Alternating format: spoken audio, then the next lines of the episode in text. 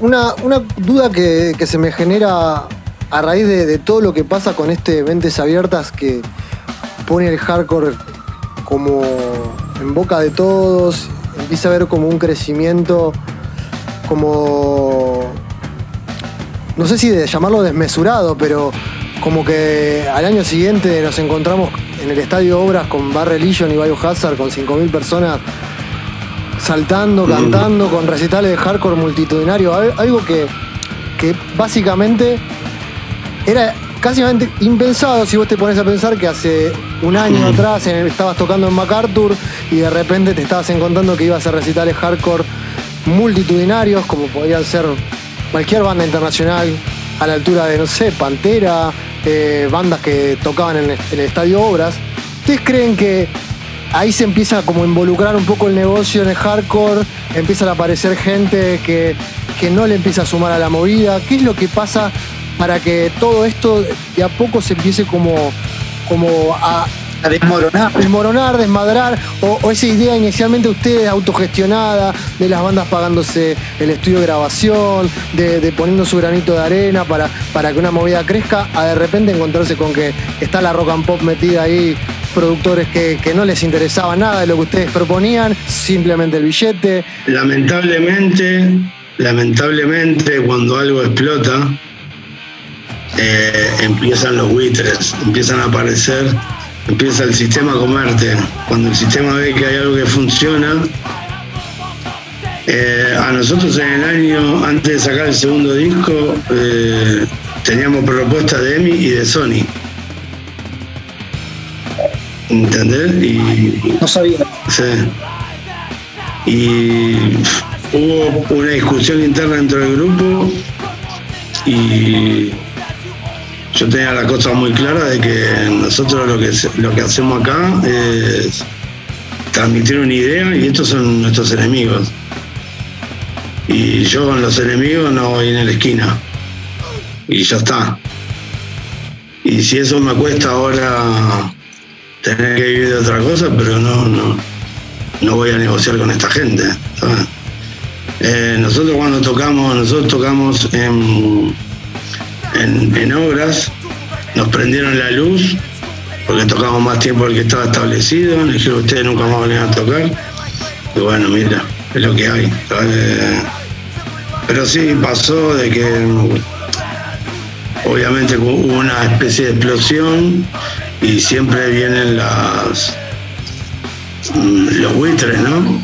Y también hay gente que que va virtuando todo, que va eh, haciendo cosas que uno... A mí me vino hasta una marca de ropa a decirme, te doy ropa para que toques en los shows.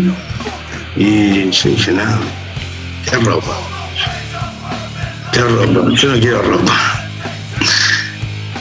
¿Sabes? O sea, cosas que, bueno, a veces uno piensa joder, pero es así, ¿sabes? O sea, ¿Te quieren comprar? No, no, yo, yo no me vendo. Yo soy esto, no, no, no tengo por qué venderme. Eh, son, son cosas fuertes, ¿no? Aparte uno, uno ya después de tantos años ha, incursionado en distintas labores para ir desenvolviendo la vida. Eh, en el caso de Lucky ha tenido que, emigrar puntualmente para, para poder desarrollarse laboralmente y, estar con su familia de la mejor manera que, que pueda darles, ¿no? Eh, cosas fuertes que, que, cuenta, ¿no? Viéndolo a la distancia, pero quiero separar en, dos cuestiones. Por un lado, eh, yo siempre tuve una, una visión, una creencia del por qué, del por qué a partir de ese 15 de agosto del 92, con el show anticipo de Mentes Abiertas, se sumó tanto público. Eh, fue por la promoción que hicimos cuando sacamos el compilado, Mentes Abiertas, estuvimos un, buen tiempo armando, no una palabra no muy de nuestro ámbito, pero es clara, estuvimos armando una estrategia de promoción, pero que hacíamos nosotros mismos también, ¿no? ¿Verdad? Entonces, eh, por un lado, por un lado, estuvimos meses haciendo un listado de todos los fanzines que habían salido en la Argentina teníamos las direcciones y los nombres de todos esos fanzines. Le tiramos una carta primero para ver si seguían con el fanzine, sí, y después le mandamos la gacetilla.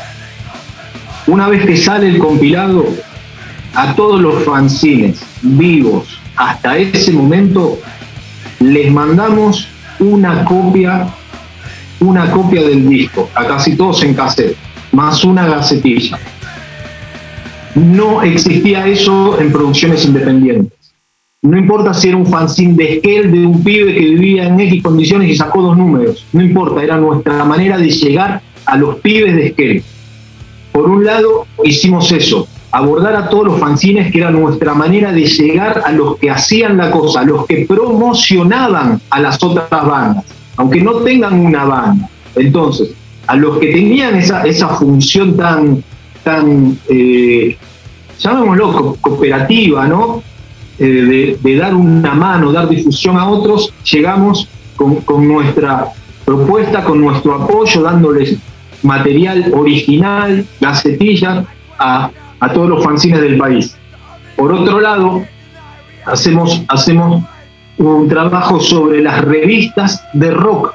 Sabíamos que de todos los que compraran las revistas de rock, por ejemplo, de 200 pibes, le podía llegar a interesar a medio pibe nuestra propuesta. Pero pensábamos, pero ese pibe si no, no se entera. Si es un pibe que no va a shows, no se va a enterar de, la salida de este disco. Entonces hicimos un trabajo de poner publicidad, además enviar gacetillas, dar notas a las revistas que existían de rock. Programas de radio del palo, la verdad era que no había más de cinco hasta ese entonces empezaron a ver más, empezaron a ver más porque cuando íbamos a los programas de radio nosotros proponíamos, eh, hablábamos más de que hagan una banda, de que los pibes formen, de que hagan un programa de radio y ese tipo de cosas que, le compren, que compren el disco. Y después, eh, me acuerdo que Lucky me dice, pero hay gente de distintos lados del país que no llega la marca, que no llega la metal. Ya habíamos averiguado si llegaban a todo el país o no el suplemento sí de Clarín ya existía, no era lo que finalizó siendo un catálogo de publicidades, recién tenía algunos pequeños destacados y se nos ocurrió poner un destacado porque el Clarín sí llegaba a todo, a todo el país. Entonces pusimos un aviso, el más chiquitito, pago, y pusimos la casilla de correo. Abrimos una casilla de correo en el correo central porque era más fácil, más identificable casilla de correo 5021, código postal 1000, correo central 5021, y, nos empezó a escribir por ese aviso que poníamos gente de distintos lugares del país, pibes solos, chicas solas, que no se juntaban con nadie, que no habían visto bandas en vivo.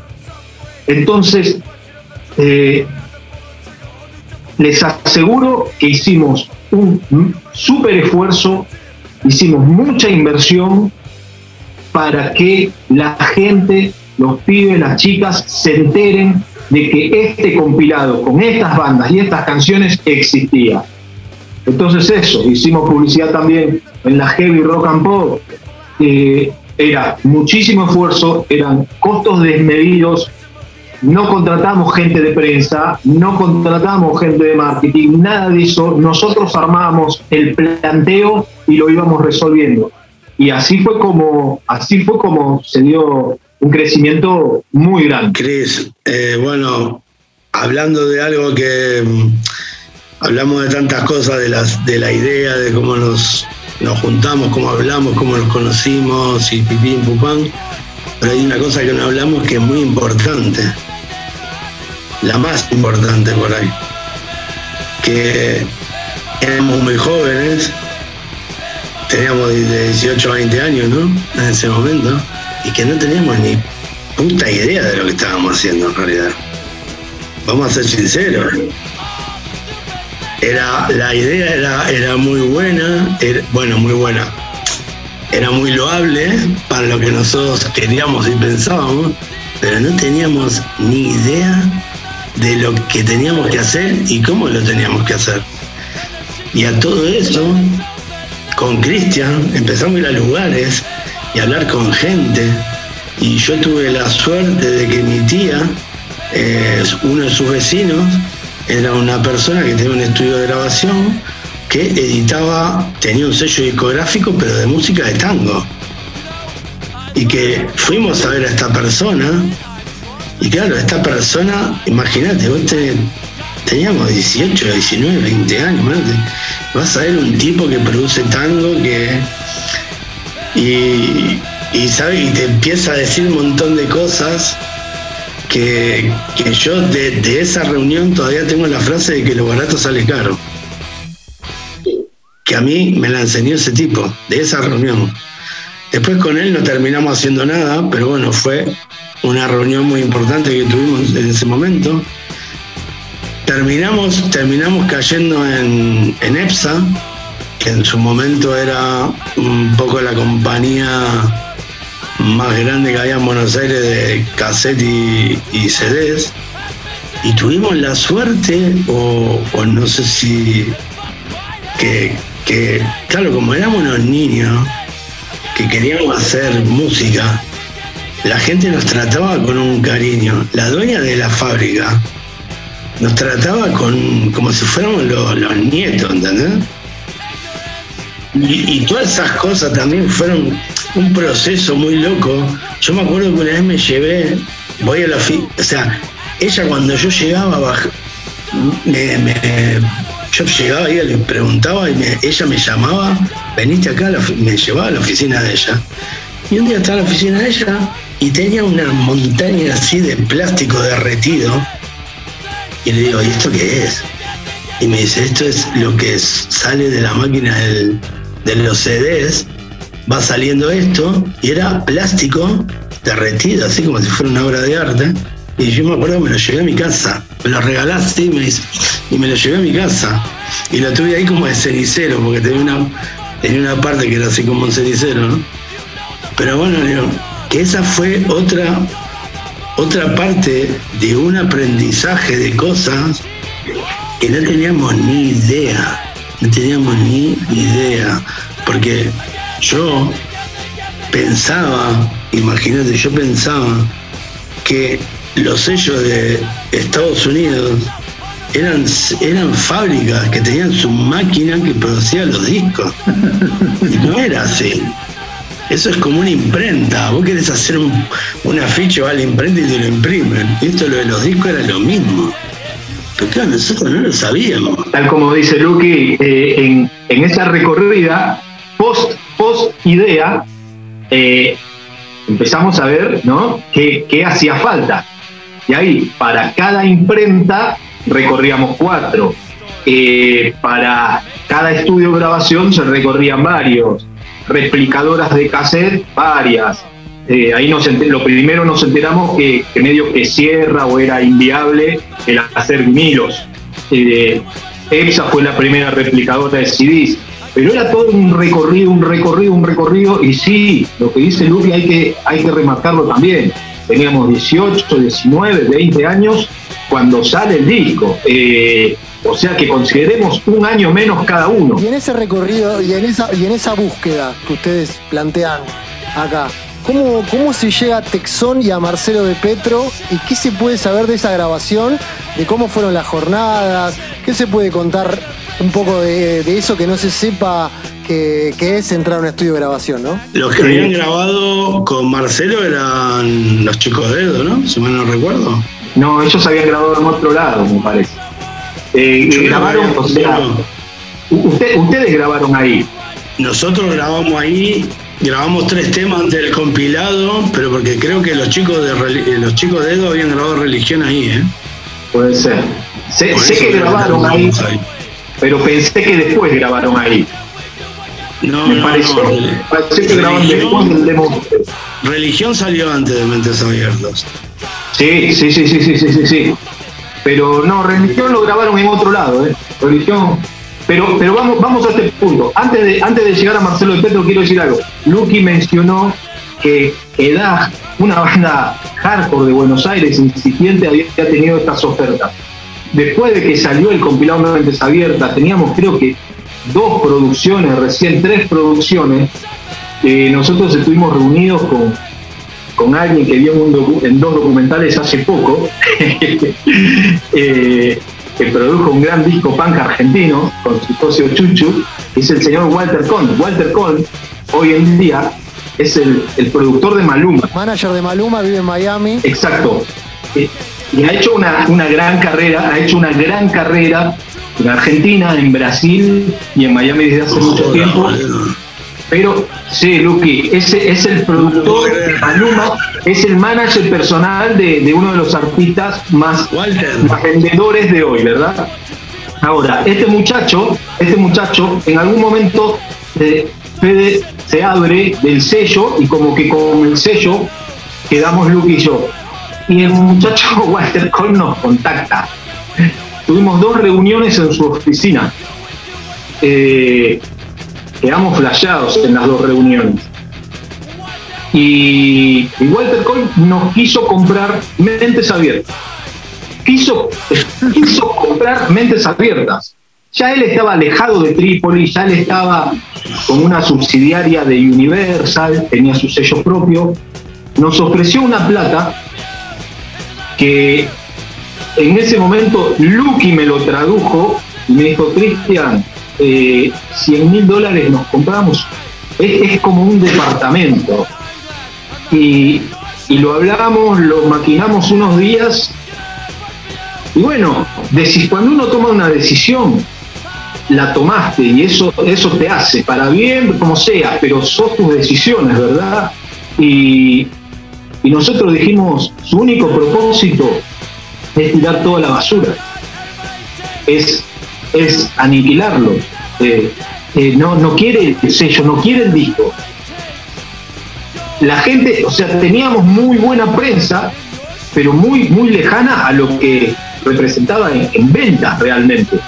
Eh, pero como nosotros interpretamos eso, que quería comprar el sello para quemarlo, y, dijimos que no. Y con respecto a eso, ¿hubo un acercamiento con Roadrunner? ¿Algo pasó porque ustedes tuvieron alguna edición o algo ahí hubo, no?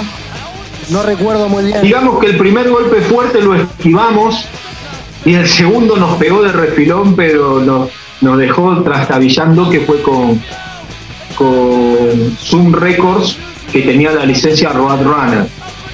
Después de mm. varias reacciones con este muchacho, eh, que tenía Roadrunner y otros sellos de, salsa, de, Centroamérica. Sí, 70 sellos. Sí, tenía, no sé cómo hacía, bueno, con plata, pero era subsidiario de una cantidad de sellos de cualquier música y tenía Roadrunner. Y empezó tras mentes abiertas, tras mentes abiertas. Fueron varios meses ¿no? de charla. Nosotros arrancamos con el no, hasta que nos dice, muchachos, está bien, lo vamos a hacer como ustedes quieran. Vamos a editar lo que ustedes quieran, va a salir por Mentes Abiertas, Zoom Roadrunner.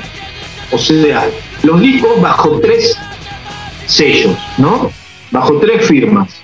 Eh, ustedes son, la artística, vamos a ir a porcentaje en un contrato firmado hacia ASA y nosotros tenemos nuestra distribuidora exclusiva. Perfecto, llegado el momento firmamos, otra salida y bien desocupados fueron las dos producciones y el compilado Mentes Abiertas, el primero, La verdadera invasión, con las tres producciones que mandaron a imprimir y que me duelen el alma, pero jamás se distribuyeron.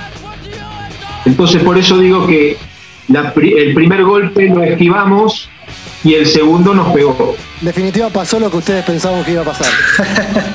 Pero ¿en qué, ¿en qué momento fue eso más o menos? Porque hay poca información de, esa edición de Roadrunner y hoy justo hablaba con un amigo y, me, pasó fotos por WhatsApp de esa edición de Roadrunner que hasta hoy la desconocía yo. Las, las 50 copias que giran por el país las 50 copias que giran por el país de cada una de esas producciones son las que después de pelear un mes nos la dieron a modo de regalías para las bandas y nosotros las repartimos con las bandas y para nosotros.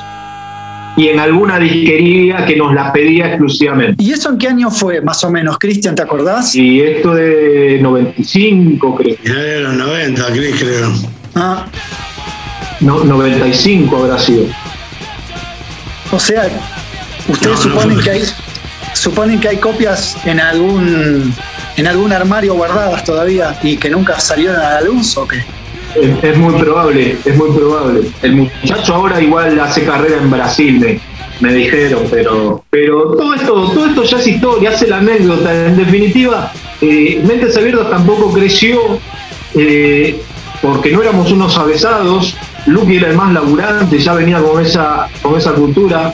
Yo no tanto, la empezaba a aprender. eh, pero por otro lado, no creció y hoy agradezco esto, porque fue la, la alternativa, y por eso es también conocido el compilado, porque la mayoría de los pibes no tenían para comprarse un CD a los 14, 13, 15, 16 años. Entonces se hacían copias. Por lo cual, si se vendieron, cada, cada mil copias que se vendieron de originales, se, se multiplicaron 10.000 copias. Entonces, bienvenido sea porque cumplimos el cometido de difundir. Hay, un- dato importante. Hay un dato importante. Que cuando a mí me pincharon el globo del, del disco, de que no íbamos a hacer vinilo, que el Fede dijo, no, vamos a apostar por el CD, que la verdad que fue un, hay que decirlo, fue un- una buena idea, porque yo en ese momento no lo creía. Yo era amante del vinilo y para mí si no salía en vinilo era un, un fracaso, pero bueno, él dijo, no, hay que sacarlo en CD porque va, va, vale. Y la diferencia de ventas de cassette a CD era de 5 o 6 veces. O sea, era una, era una cosa abismal. O sea, si se vendía 3 cassettes, se vendían 10 CD, una cosa así. Sí, es que, es que en esa época ya era muy poca gente la que tenía una, una pareja. Fue justo el paso de- del, del, Era muy poca gente. del long play al CD, pero claro, nosotros sabíamos que no estábamos trabajando con un público que tenía el CD, pero nos dimos cuenta que no, que nos habíamos equivocado. Bueno, yo me había equivocado en realidad. Fede lo había acertado. Dijo, vamos a hacer el CD y al final el CD se vendía por, por, por cantidades mucho más grandes que la del cassette. Sí, sí, también el vinilo había desaparecido. ¿Cómo era en esa época? Eh, yo me acuerdo de ir al Musimundo y veía todos CDs importados. Yo no sé si había muchas producciones nacionales en CD en esa época, no recuerdo. Debe ser de las primeras mentes abiertas, ¿o no? De las primeras lanzamientos de, de música nacional en CD, ¿o no? Estuvo entre los 10, estuvo en- entre las 10 primeras fabricaciones de CD argentino. Compartimos con Soda Stereo, con Mercedes Sosa, con Charlie García y no me acuerdo los otros títulos. Pero nos lo dijo la señora de EPSA. Entonces, debo decir, debo decir, para poner en, en- en situación de todos los pibes de las ocho bandas que participamos, capaz que había tres o cuatro que tenían un reproductor de CD.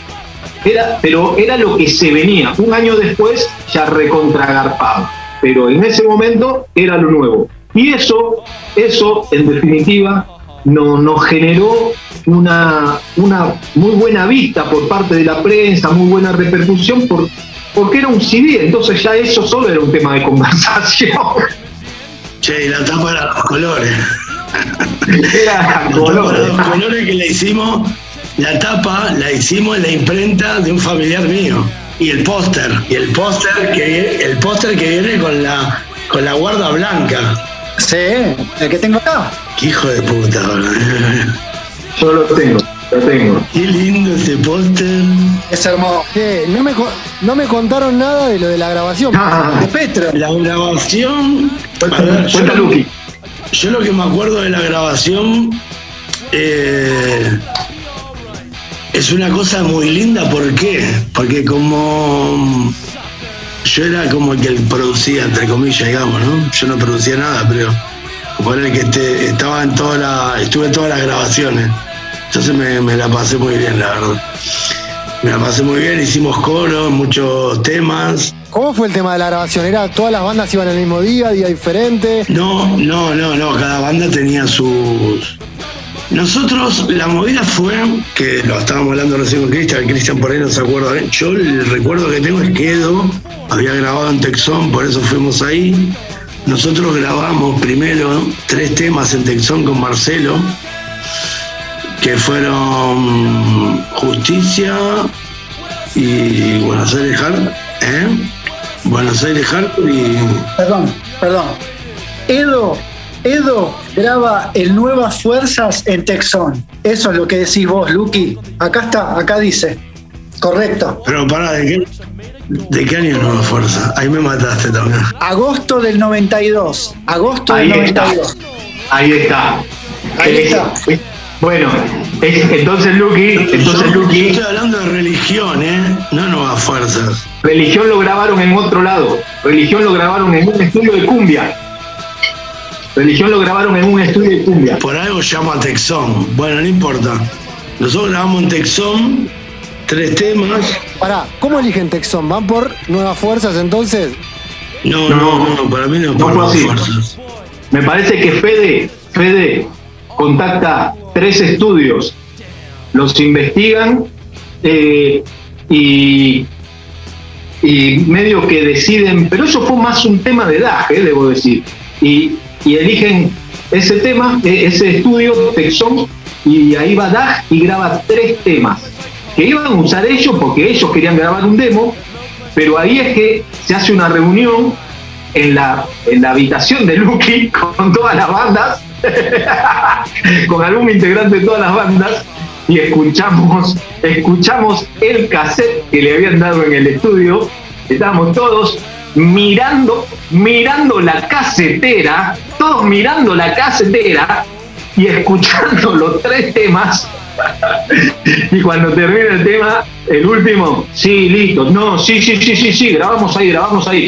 Quedó ahí. O sea que Dag, fue como una especie de testeo del estudio a ver si daban el visto bueno. Después las bandas se escucharon y dijeron, ok, esto está bueno, vamos ahí. ¿Y los había grabado Marcelo de Petro? Sí, sí, sí, no, grabó Marcelo.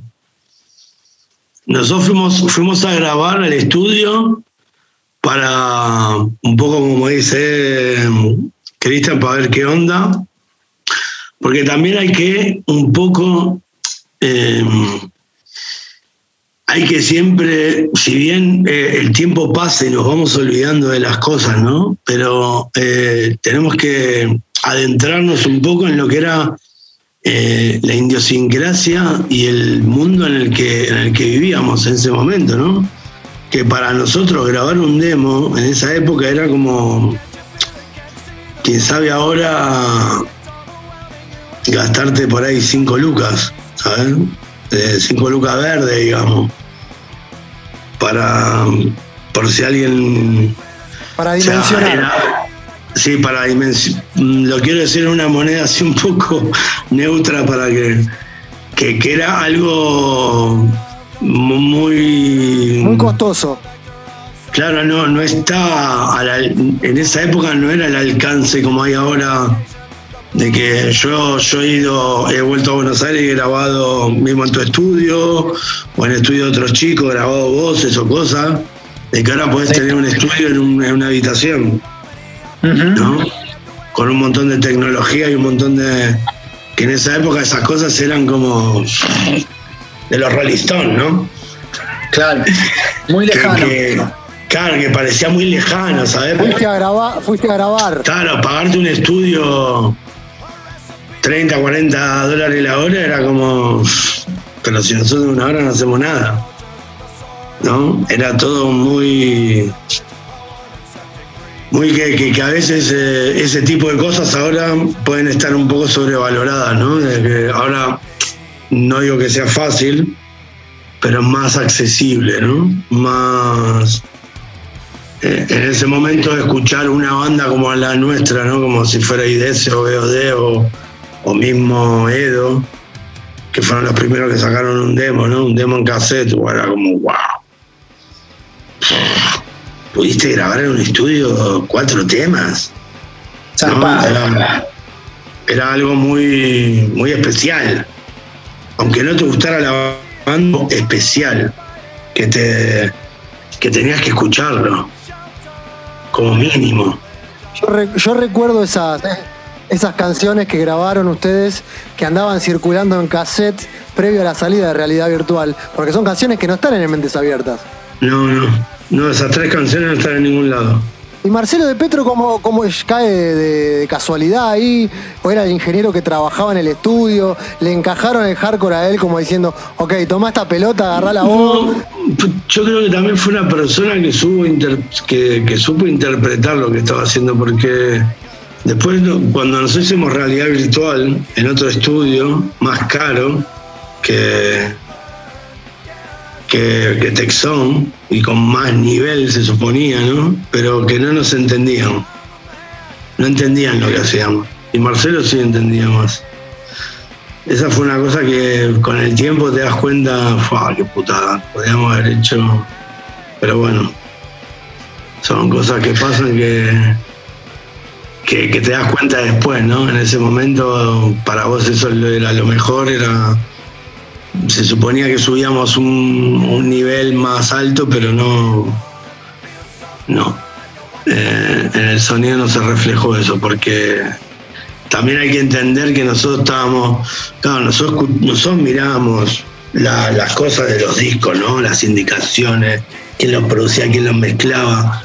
Y decíamos, estos chabones pueden tener este sonido y nosotros, ¿por qué no lo podemos lograr? Claro, no, lo puedes lograr porque no, no hay. Yo una de las cosas que aprendí después, ahora volviendo y viendo a gente como vos, lo que haces y otras, muchas otras personas, ¿no? De que ahora tenemos una cultura de rock también, nosotros y tenemos una base. Y tenemos una. Y tenemos gente que si vos vas, te puede entender y te dice, no, yo te voy a hacer sonar así o cómo querés sonar vos, yo te voy a hacer.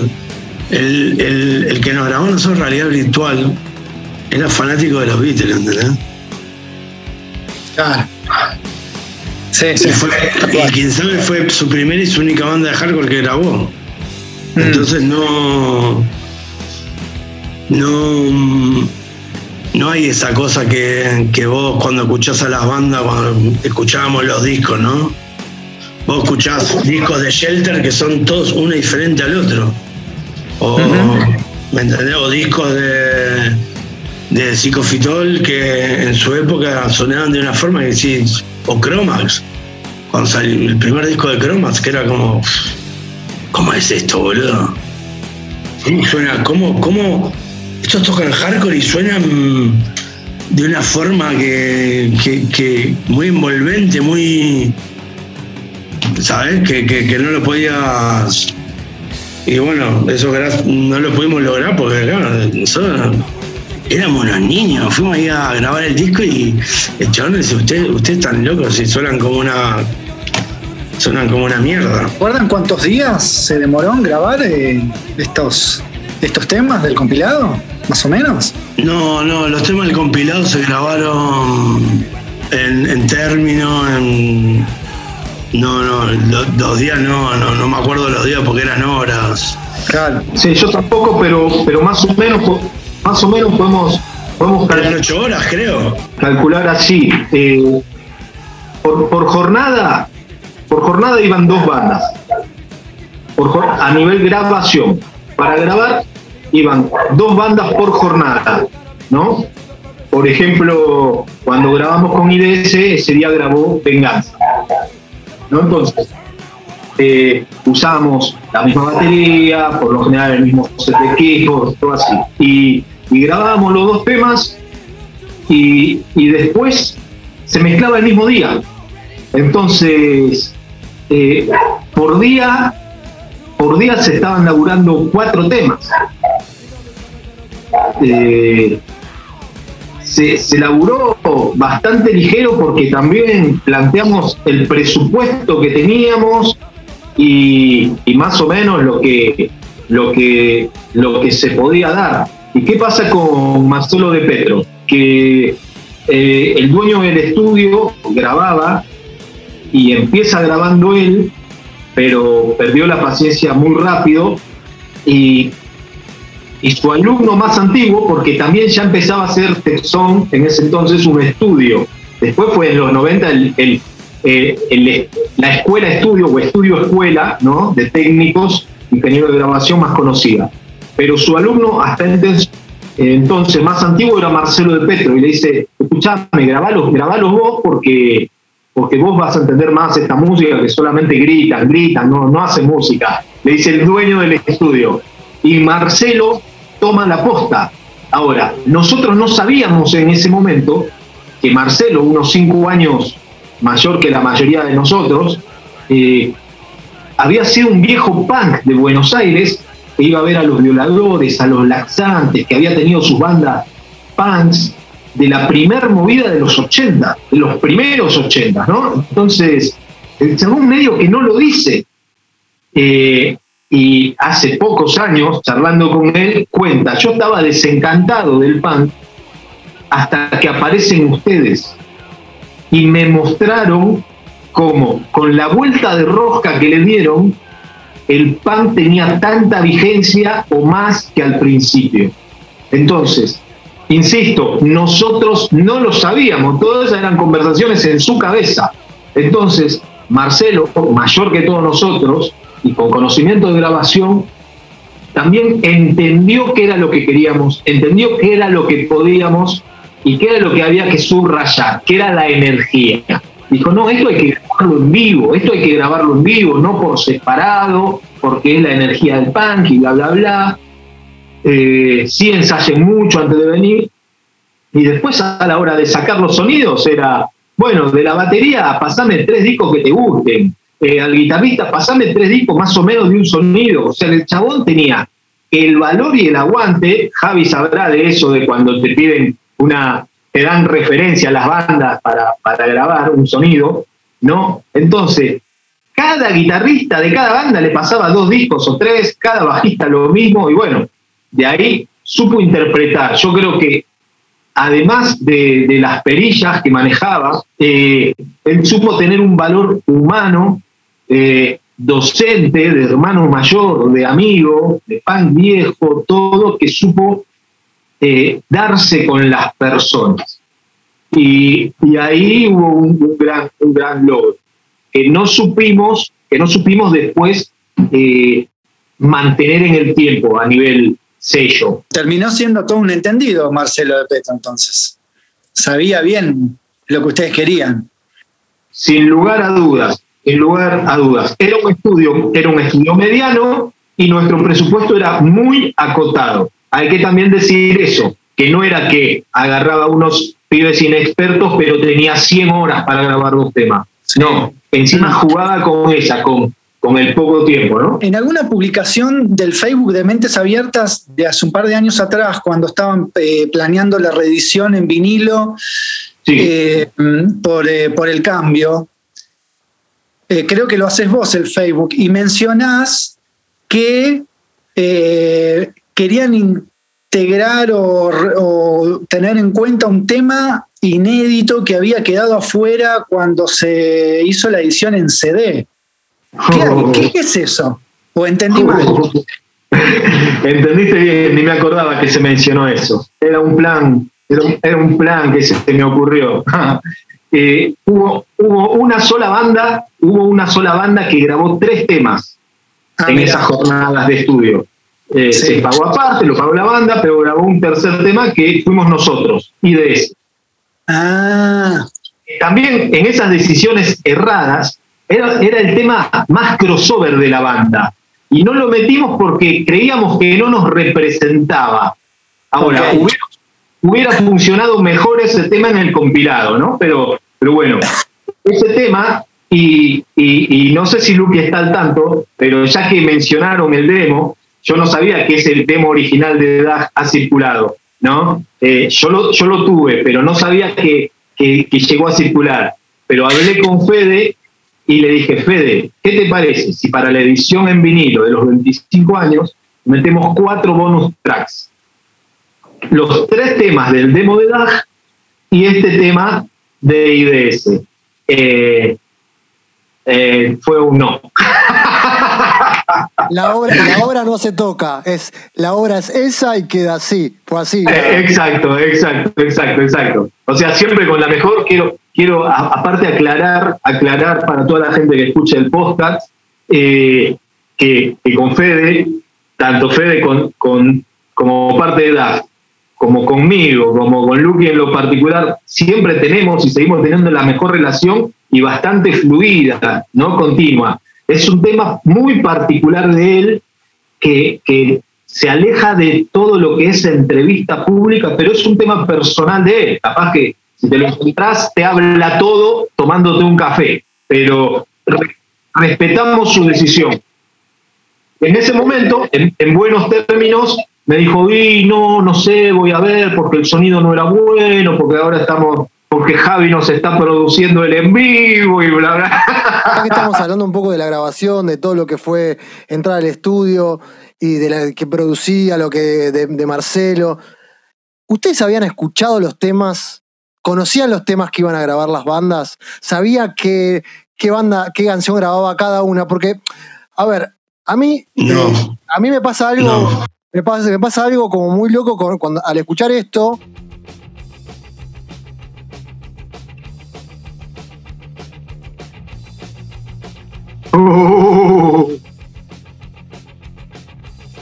O sea, esto es un himno, es un himno a otro nivel.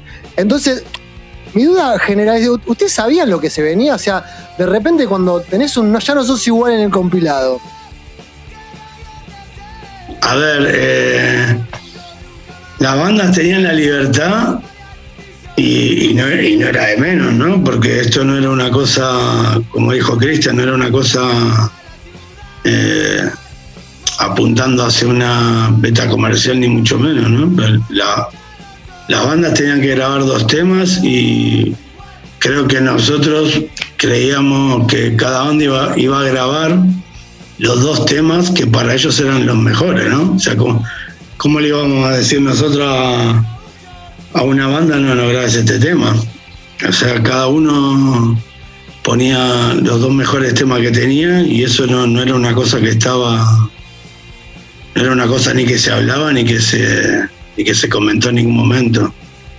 Cada uno tenía dos temas y, y es estas cosas que no, que, ahora a veces con el tiempo uno a veces por ahí no puede terminar de entender, pero no, que en realidad eh, no, hay, no hay una coacción ni hay una, ni hay una línea de nada. O sea, chicos, tenemos que hacer esto, tienen que grabar dos temas. Y vos ya sabés que cada uno va a poner las dos mejores versiones de su banda, ¿no? Obvio que lo que, lo que vos decís con No Ya No Sos Igual, no, nos dimos cuenta un poco al... si, si querés que te digamos la verdad, ¿no? De que a los dos, tres meses que salió el compilado, nos dimos cuenta de que ese tema había marcado y también es una canción que hizo que dos minutos y siga y esté ahí, porque Cristian lo sabe que si ellos no estaban en el compilado, no se iban a terminar separando. Que esa fue una. que. pues aparte, yo me acuerdo, me le decía el Moja, che, gracias a ustedes seguimos tocando, ¿no? Y ellos eran, eran cuatro personas muy, muy, muy queribles, ¿sabes? Eran cuatro, cuatro personajes muy, muy afable, muy querible, hacer una. tocaban canciones que era, era muy raro que no te pudieran gustar. Muy, amigos, muy amigos. Yo, yo estaba todo. Eh, cuatro días de la semana, a las tardes con, con el indio, iba para mi casa después de laburar, éramos, pateábamos la calle, los recitales, era, era así. ¿Y la foto de dos minutos en Pirulo con todos? Lo dice todo, lo dice todo, lo dice todo. Cuando, cuando fuimos el día a sacarnos las fotos, ellos fueron los únicos que dijeron, vamos al kiosco y nos, y nos sacamos una foto todos juntos. La foto de, dos minutos es de es en el kiosco con los chicos, con, con, los otros amigos que en ese momento no eran de bandas, pero estaban por ahí. Vení, venimos para la foto. ¿Cómo no vas a estar vos? Vení, vení en la foto. O sea, cero pose, cero, cero, cero negociación de la situación. Era, alguien nos quiere sacar una foto como banda. y nosotros somos estos, toda la banda. Y, era, era lo real, lo que veíamos siempre, era lo que veíamos siempre. Muy natural, muy natural, sí. Yo tengo una pregunta para hacer de, otra gran banda del compilado que no demuestra interés. Eh, porque medio que, ¿qué pasó que no demuestra interés? ¿Se le escapó a mentes abiertas? ¿O nunca hubo interés de hacer eh, algo con ellos? Porque me parece una de las bandas también muy importantes y significativas, no demuestra interés eh, en su época. Si hubo alguna charla o no. ¿Vos lo decís por Extremo Sur? Porque no es un lanzamiento de mentes abiertas. No, yo entiendo, yo entiendo lo que dice Alfred. Mira, Alfred, te voy a explicar una cosa. Eh, las dos bandas que, nosotros, digamos, eh, a ver, lo del compilado fue una cosa que ya lo estuvimos hablando, muy cooperativista, muy para, para impulsar lo que todos hacíamos, ¿no? Había dos bandas en ese momento que destacaban un pelín, bueno, dos minutos fue por ahí un poco después, eh, nos demuestra a la vez de que nosotros estábamos haciendo esto, eh, hablaron con, yo soy amigo del barrio de Adrián, nos conocemos de chicos, después por cierta forma en la vida, cada uno hizo su movida, pero no por eso igual tampoco, pero eh, a, la, medida que hacíamos el compilado, nos demuestra también, hizo su movida por otro lado de grabar su disco, que es totalmente loable y, respetable y, honesto y que no pasa nada y que, que fue así. No hay nada, no hay nada raro ni nada eh, pero sí, a mí me hubiese encantado que ellos hubiesen grabado con nosotros, pero no, fue, fue un poco simultáneo. A la vez que a la vez estaba Rodrigo también por, por el otro lado, que Rodrigo les ofreció, se lo hizo y ellos lo hicieron y, y eso, ¿no? o sea, todos amigos, todos contentos, todos felices y y yo también feliz, ¿eh? yo también feliz de que, de que cinco de las bandas que salieron en el compilado tuvieron una especie de carrera que grabaron uno, dos o tres discos. Y para mí eso ya es, para mí eso ya es satisfactorio. No pasa porque lo tenga que hacer yo, no lo tenga que hacer yo. A mí, obvio, y, y bueno, dos minutos eh, prefirieron hacerlo con Polygram. Tuvimos, tuvimos una reunión, tuvimos una reunión en mi casa con dos integrantes de dos minutos y, la anécdota en dos minutos todo siempre, siempre había sido muy mágico, ¿no? El mismo día, eh, en la reunión decían, no, porque, porque los otros, no sé, o sea, excusas vagas, ¿por qué no habían podido ir dos integrantes a la reunión? Ese mismo día estaban en reunión con Polygram los otros dos integrantes de la banda. A su vez, eh, cada, cuando se juntaron ellos después, eh, cada uno contó las propuestas, eh, hicieron su análisis y estaban indecisos. Y en esos años fue, fue una anécdota que contaban en entrevistas que tiraron una moneda si sale cara, vamos con uno, si sale seca, vamos con los otros. Y, la moneda eligió su suerte. ¿Te imaginas un Valentín Alcina por mentes abiertas lo que hubiera sido eso? Una locura, ¿no? Yo, eh, yo no lo puedo imaginar, honestamente. ¿eh? Yo, creo, yo creo que nos lo merecíamos, pero bueno. Sí, tal cual, tal cual. Tal cual. Pero no fue, no pasa nada.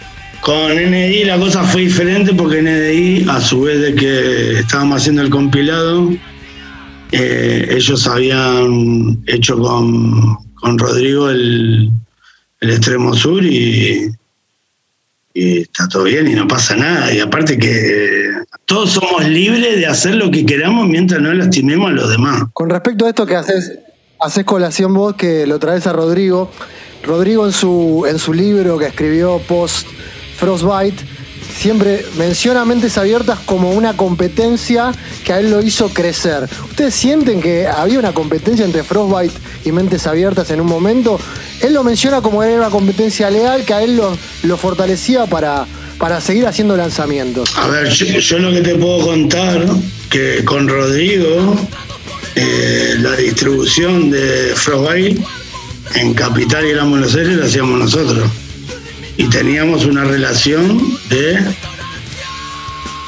amistad comercial, digamos. Y de lo más sana. Y de lo más sana, ¿eh? de, sin ningún tipo de complejo ni problema, que yo creo tanto parte como parte de él como parte mía. Sin ningún tipo de problema. Él hizo su historia, nosotros hicimos la nuestra. Y yo, yo, le, yo nosotros distribuíamos los discos de Frostbite en, Después también buscó otros otros canales de distribución, pero... años, años después, pero originalmente quienes... Pero sí, nosotros distribuíamos Frostbite. Sí, sí, sí, sí, sí, sí. O sea que, que si, si te pedían más de NDI, si se vendía más de NDI que de DAG, eh, bienvenido sea. A los pibes lo conocemos, somos amigos, a Rodrigo lo conocemos, está todo bien. O sea, que eso, eso era que, que seamos distribuidora era para adelante. O sea, jamás hubiéramos jugado en contra de nada por el estilo. Y con respecto a Rodrigo Ibáñez, yo a Rodrigo lo conozco desde 1989, eh, de recitales, buena onda siempre, eh, un, muchacho, ¿no? Siempre muy reservado, muy reservado, con, con su personalidad, pero cuando una vez nos encontramos, ya estaba el proyecto Mentes Abiertas anunciado y empezamos a hablar, me empezó a preguntar algunas cosas, recuerdo bien, fue, nos encontramos de casualidad en un pasillo de la voz y bueno, ¿cómo es la movida? Así, así, a mí me gustaría editar cosas, me dijo, y bueno, entre que se retrasa, eh, se tarda unos meses de más de lo anunciado, el Mentes Abiertas, ahí sale eh, la propuesta de Rodrigo para no demuestra interés y trabajan extremo sur, cosa que, como bien dijo Lucky, nosotros no teníamos ni un contrato, ni tampoco una presión moral con nadie, ni nada por el estilo. O sea, desde la A a la Z, nosotros empezamos de una manera y se continuó así. Y hoy la verdad que las cosas que hablamos no difieren mucho de lo que todos los testigos de aquellos momentos podrían contar. Eh, con Rodrigo, con Rodrigo seguimos teniendo contacto. Nosotros por lo menos una vez al año, cada dos años tenemos una charla. Hace algunos años nos encontramos, inclusive me dijo Cristian, me invitaron a un programa de radio, eh, ¿te querés venir conmigo para hablar también de, mentes? y, fuimos, eh, cuando empezó a hacerse de la colección de Frostbite, porque había eliminado todo, no le quedaban ni una copia para él de todas sus producciones, eh, le dije, mira, yo tengo este, este y este, eh, que vos no tenés, te los compro, te los compro, vamos por un café, nos juntamos, tomamos un café, tomá, ¿cómo te lo voy a, voy, a venderte tu disco? Dejate poder.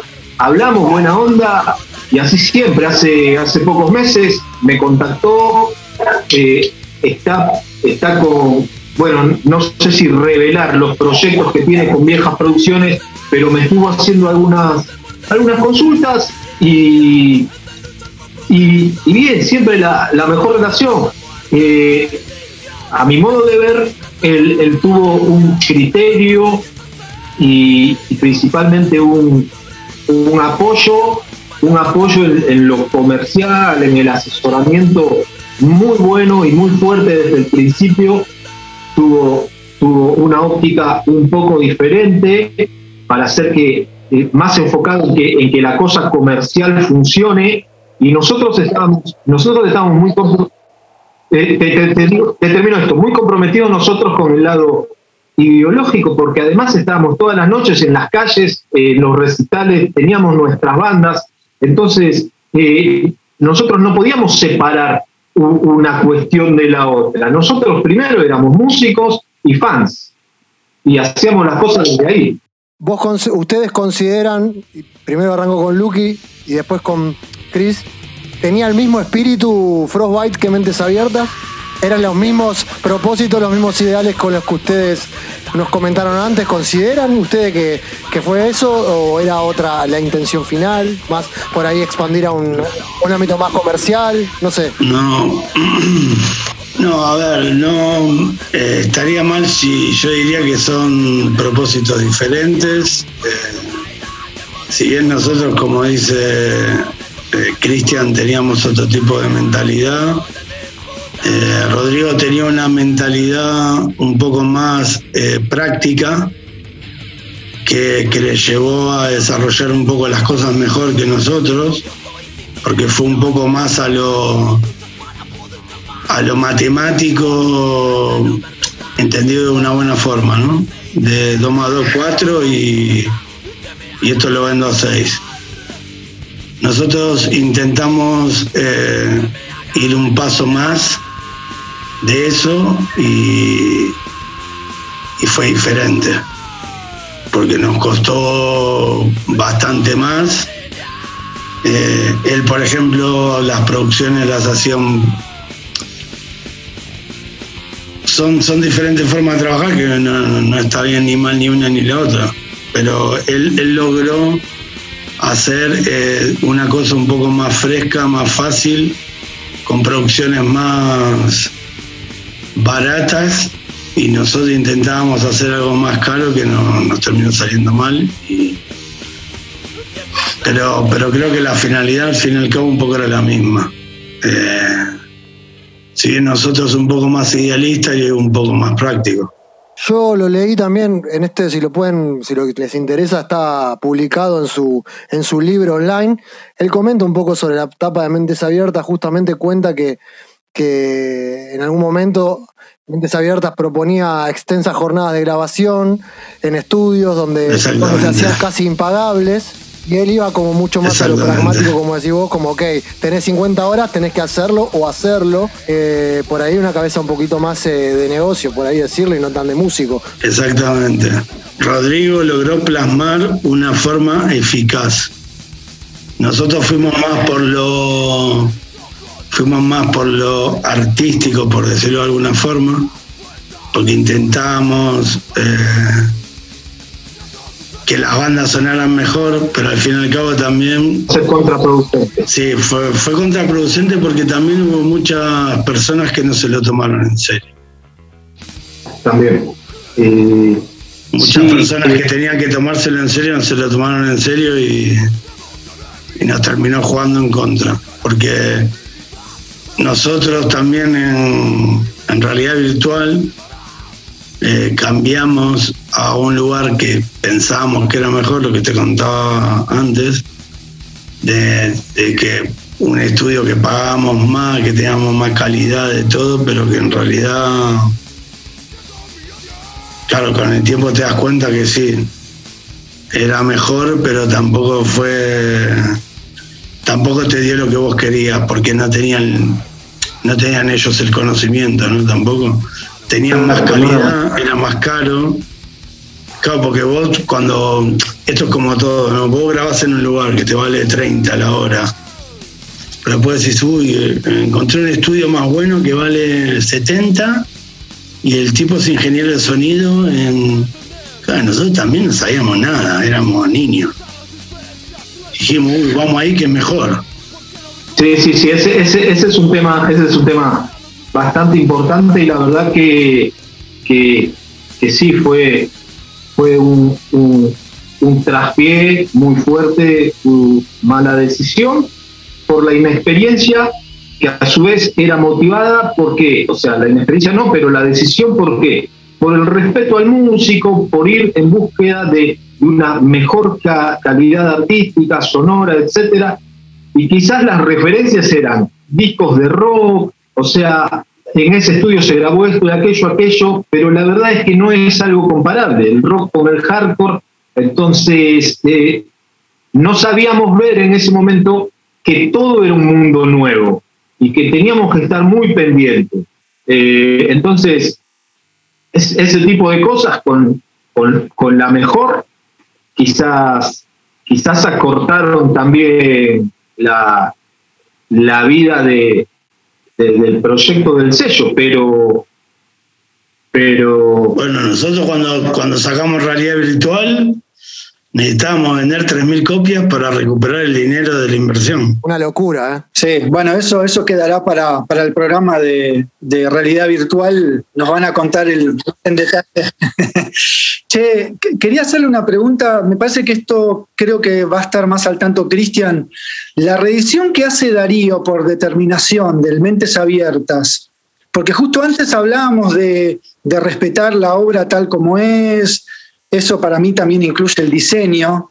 Eh, Darío, en, su reedición, la tapa es completamente nueva, con otras fotos que tengo entendido que las sacó él, me parece, o me estoy confundiendo, pero bueno, más, más que nada, eh, ¿por qué se, no sé, calculo que lo debe haber charlado con ustedes, ¿por qué se, se cambió la tapa ahí? No, eh, esa reedición la habló conmigo y lo, de la tapa me parece que me había comentado de la idea. Las fotos se las di yo, las fotos son de, del 15 de agosto, de las Arlequines. Eh, y me dijo, che, ¿qué te parece si, si en vez de, si en vez del público aparecen los músicos, esto y otro? La verdad es que me lo planteo y me pareció buena. La tapa viéndola, salvo que puso a un baterista en vez de a un cantante, no, quiero ni, nombrar al baterista que puso, pero es una falta de respeto eso, pero que, que lo vi ya producido, pero salvo eso, a mí la idea me pareció buena. Eh, me, me dio el concepto del por qué. Me dijo, mira, ya hay dos ediciones nosotros vamos a abordar al mismo público, nadie nuevo va, a buscar hacerse de una copia, quizás tendríamos que presentarlo de un modo diferente. Igual que él tenía, tenía digamos, su, libertad para, para laburar eso, y bueno, la hizo, la hizo. Entiendo, entiendo tu, tu punto de fidelidad al original, que lo rebanco también, pero no estaba mal la otra idea y como la nota de color. Hoy, casi 30 años después, eh, es, divertido que exista esa otra etapa con un diseño que buscaba mantener la esencia, pero tenía mejor calidad. Claro, perfecto.